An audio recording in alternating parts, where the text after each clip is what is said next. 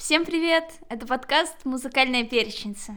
Здесь с огоньком о наболевшем. И мы ее ведущие Полина и Женя.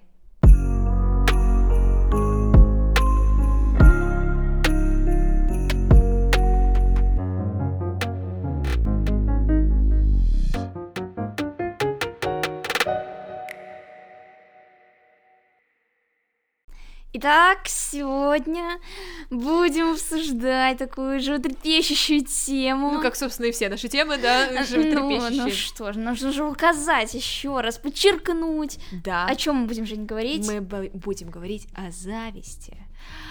О том, что присутствует в нашей жизни, что неприятно, но что нужно... Есть. Да, что есть. Это нужно принять. Это просто нужно принять. Поэтому Оля, мы собираемся об этом говорить. Да. Вот ты завидуешь людям.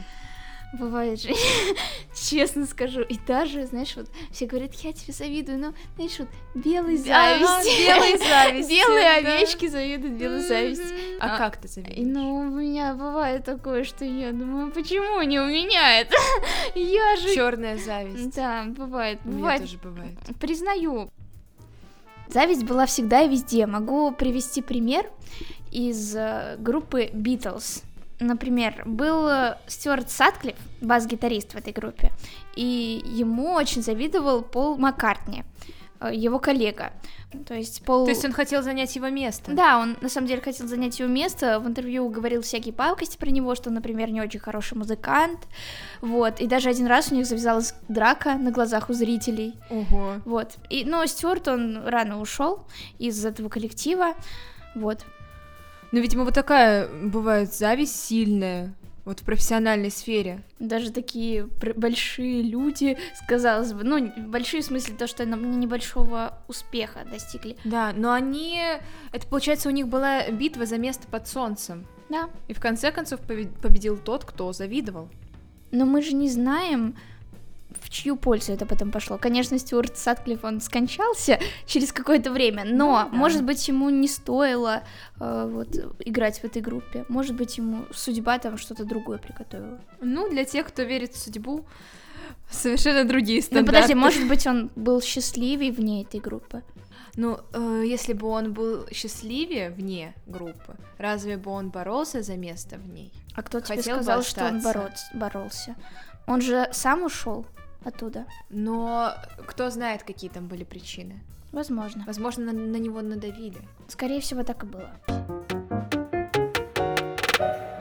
Мы хотим поговорить именно о том, а, откуда берется зависть, а, равна ли она мотивации. может ли вот эта негативная эмоция, да, она никому не нравится, но может ли она нам как-то помочь? Ну вот ты как считаешь? Я считаю, что это зависит от того, как ты сам реагируешь на это. Вот у тебя появилась эмоция, и уже твое дело, что с ней сделать.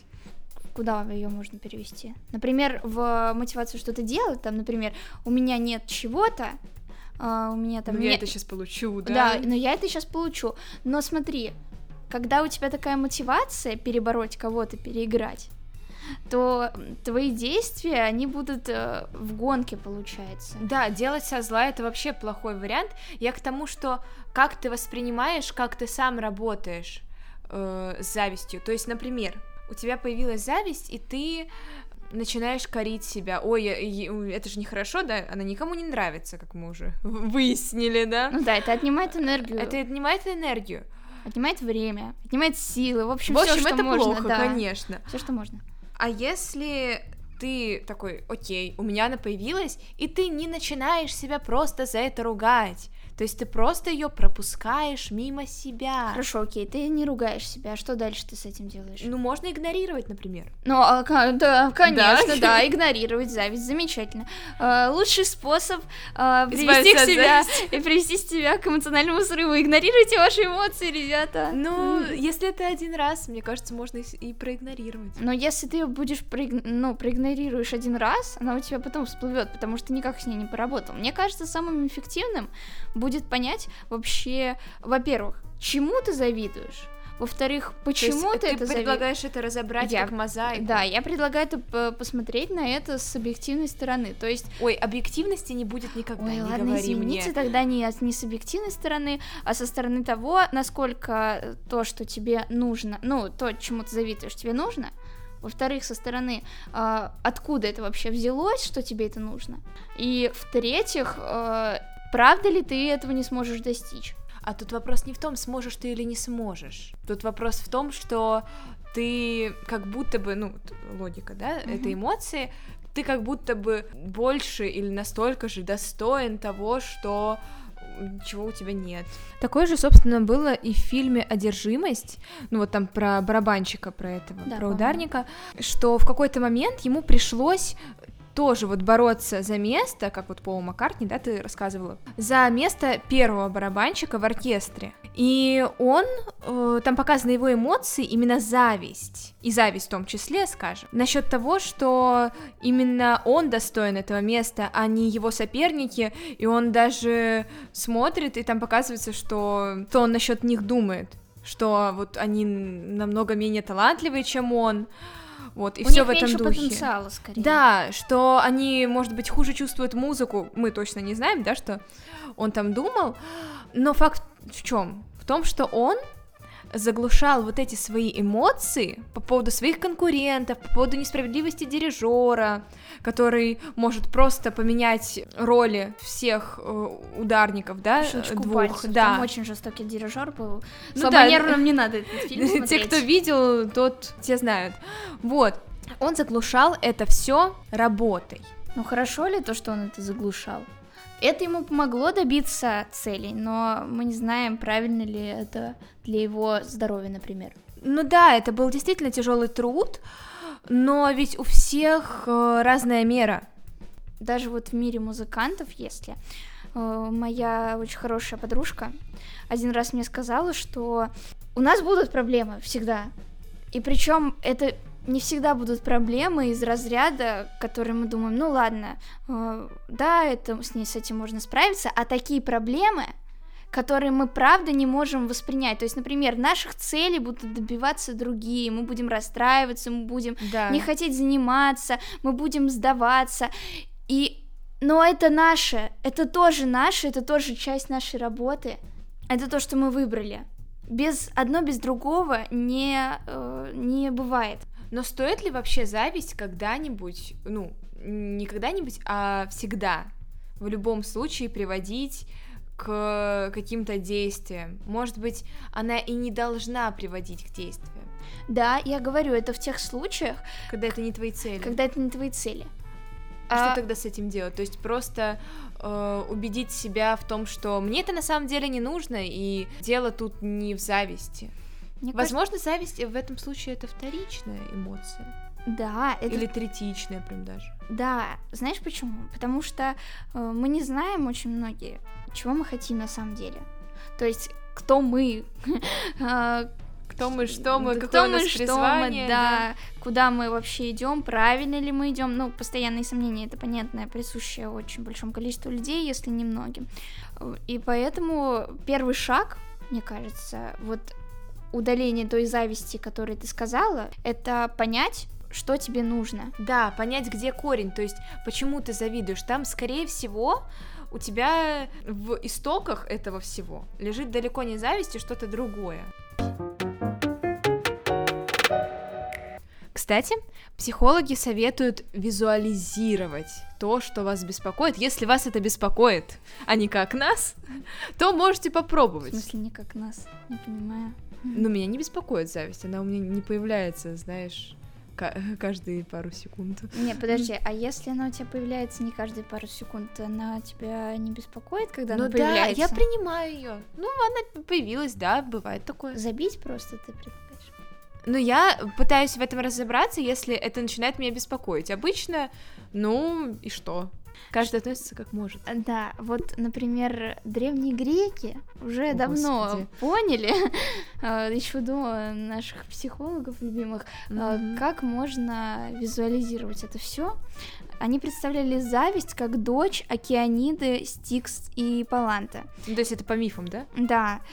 Она, к сожалению, всегда везде сопровождала свою сестру Победу крылатую и ясноокую. Если Ой, так ясноокую, да. Вот так комплименты бы делали, да? Ясноокая. Ты такая ясноокая. Да.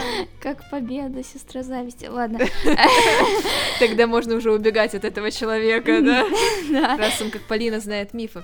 В общем, слишком умный. А, Греки представляли зависть уродливой, грязной старухой, у которой были длинные желтые зубы, которые покрылись плесенью, О, боже мой, модифицированный кролик какой-то. а с высунутого наружу раздвоенного языка капает яд. О, боже мой. Вот. Ну это же жуть. Ну это же кошмар. Да. Ну хотя если разобраться, то можно так ее и представить. Они были удивительно точны. Вообще зависти подвластны даже э, какие-то великие люди с э, большими достижениями. Ну, кто, например?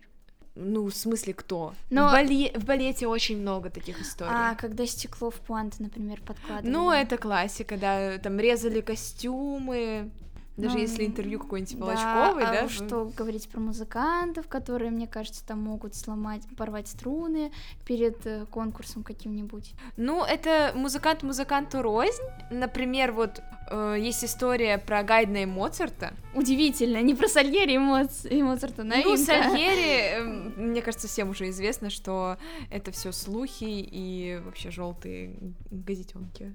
Э, А насчет Гайдна и Моцарта, они были очень хорошими друзьями. Гайден был э, старшим товарищем Моцарта, как мы знаем, да. По уроку муз-литературы. И просто знаем, мы же такие образованные, ну... Да, образованные и умные. И их даже пытались стравить. То есть они были настолько дружны, и у них, ну, у них просто, ты же знаешь, был у обоих легкий характер, и они вообще очень редко ссорились, если ссорились. Ну, мы, мы не можем, да, этого знать. Но их даже пытались стравить. Один композитор, некий Леопольд Кожелух, э, пытался настроить Моцарта против Гайдна, и на э, премьере одного из произведений Гайдна он сел вместе с э, Моцартом в ложу и начал во время исполнения говорить, как это все плохо, и он сказал, я бы такого не написал. Моцарт ответил, я тоже, э, но сказал, потому что ни вы, ни я просто не додумались бы до такого, так что завидовать или нет, это может быть даже выбор, как мы здесь наблюдаем. То есть, получается, завидуют не только каким-то достижениям, но и дружбе. То есть некоторые люди вместо того, чтобы думать, как дружить и как себя вот к этому навыку приобщить, да, они Да. начинают, вот другие дружат, а почему я нет, я тоже Но это уже хочу». все, это диагноз, это диагноз. Ну почему диагноз-то? Ну, вот этот вот э, человек, Кожелух, Он эм, просто, видимо, сам очень несчастный, у него нет друзей. но он композитором же тоже был. Мне кажется, это он из-за профессиональных каких-то таких... Побуждений. Да, то есть он... Ему было завистно, что такие два, ну, великих композитора еще и между собой дружат, И общаются. друг другу помогают. еще и помогает, а он такой весь на обочине музыки лежит. Бедный кожелух. Да, ну и как с этим потом справляться? Ну вот ему ведь тяжело на самом деле было.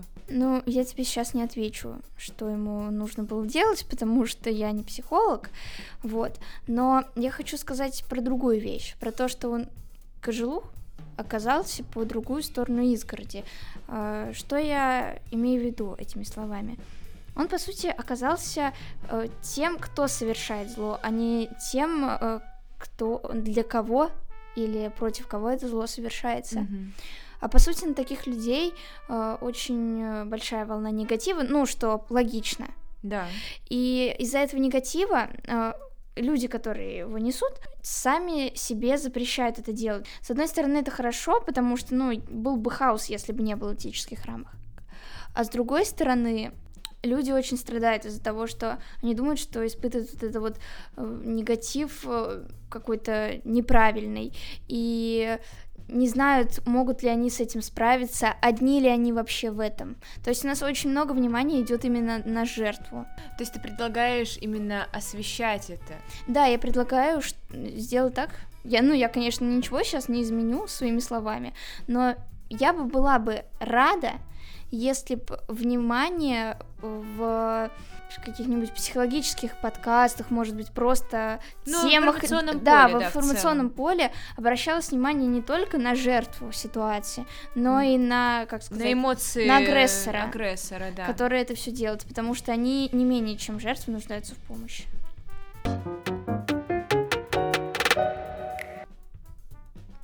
Еще есть вот одна история, которая связана с балетом, о котором мы уже немного говорили. Угу. Все же знают балерину Галину Уланову. И что с ней? Ой, с ней все хорошо. И в ее время просто тоже была э, другая балерина, преуспевающая, и она была намного опытнее уже в Большом театре. Э, ее звали Ольга Лепешинская. И когда ставилась Золушка Прокофьева, они обе репетировали главную роль.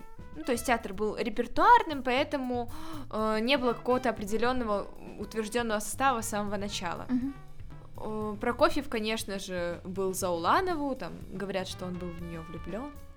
Вот. Но это не тема нашего под- так. подкаста, да? Ну да, да. А Лепешинская просто больше нравилась Сталину. Все. И, в общем-то, на премьере танцевала она. Хотя... Что, Лепешинская? Да, Лепешинская. Хотя многие говорили, что по эстетике больше э, подходила на эту роль Уланова, но случилось как случилось, благодаря протекции очень мощной, да, насколько ты понимаешь. Э, но потом, я о чем хотела рассказать. Лепешинская потом э, в своих дневниках напишет, что она на самом деле очень завидовала таланту Улановой. То есть она написала, что я как бы победила в этой битве за роль, но я рядом с ее техникой, с ее Талантом. талантом не стояла вообще. То есть это вот такое безмолвное преклонение, хотя она делала наоборот, понимаешь? Но мне кажется, там по приказу идет. Там нет такого, что вот хочешь танцуй, хочешь не танцуй. Если ей сказали танцевать, то она, ну, она должна была просто она это еще, сделать. она боролась за эту роль. А, Понимаешь? И это вот такое противоречие, которое меня саму удивило. может быть, она пыталась самой себе доказать, что она достойна этой роли. То есть у нее она пыталась победить с помощью этого внутренний конфликт какой-то. Возможно. Возможно, она просто пыталась сделать, несмотря ни на что. То есть, Ну, да, просто испытать себя. испытать, я не думаю, что к тому времени ей было что испытывать, она уже была довольно опытная балерина. А возможно, наоборот, она... Ну, Ну, испытать себя можно, мне кажется, вообще в любом возрасте. То есть ты говоришь себе, вот я добьюсь этого или не добьюсь, получу я эту роль или не получу. а, то есть Возможно, как гонка это для нее было. но, но может быть, может быть, это была не гонка, может быть, это было, не знаю, по типу, смогу ли я добиться этого успеха или нет. Ну, просто как, э, Вызов себе. да, вызов. Ну, в качестве вызова, возможно, но это так странно. Когда опытный человек так делает. Во-первых, да, во-вторых, насколько действия противоречат своим же мыслям. Но я тебе говорю, скорее всего, это был внутренний конфликт, как вот в синдроме самозванца. Возможно, кстати, он у нее был. То есть она хотела эту роль, но в то же время, ну, она действовала исходя из своих желаний, но ее мысли противоречили ее желаниям. Грустная, конечно, история, но, как известно, в каждой грустной истории есть мораль, которая помогает нам сделать нашу жизнь такой грустной, Ну, как эта история. да, допустим, допустим, да. В общем, мы рады, что вы послушали этот выпуск. Надеемся, что вам понравилось. И надеемся, что вы останетесь с нами. Да, слушайте нас на всех платформах. И до скорых встреч. Пока.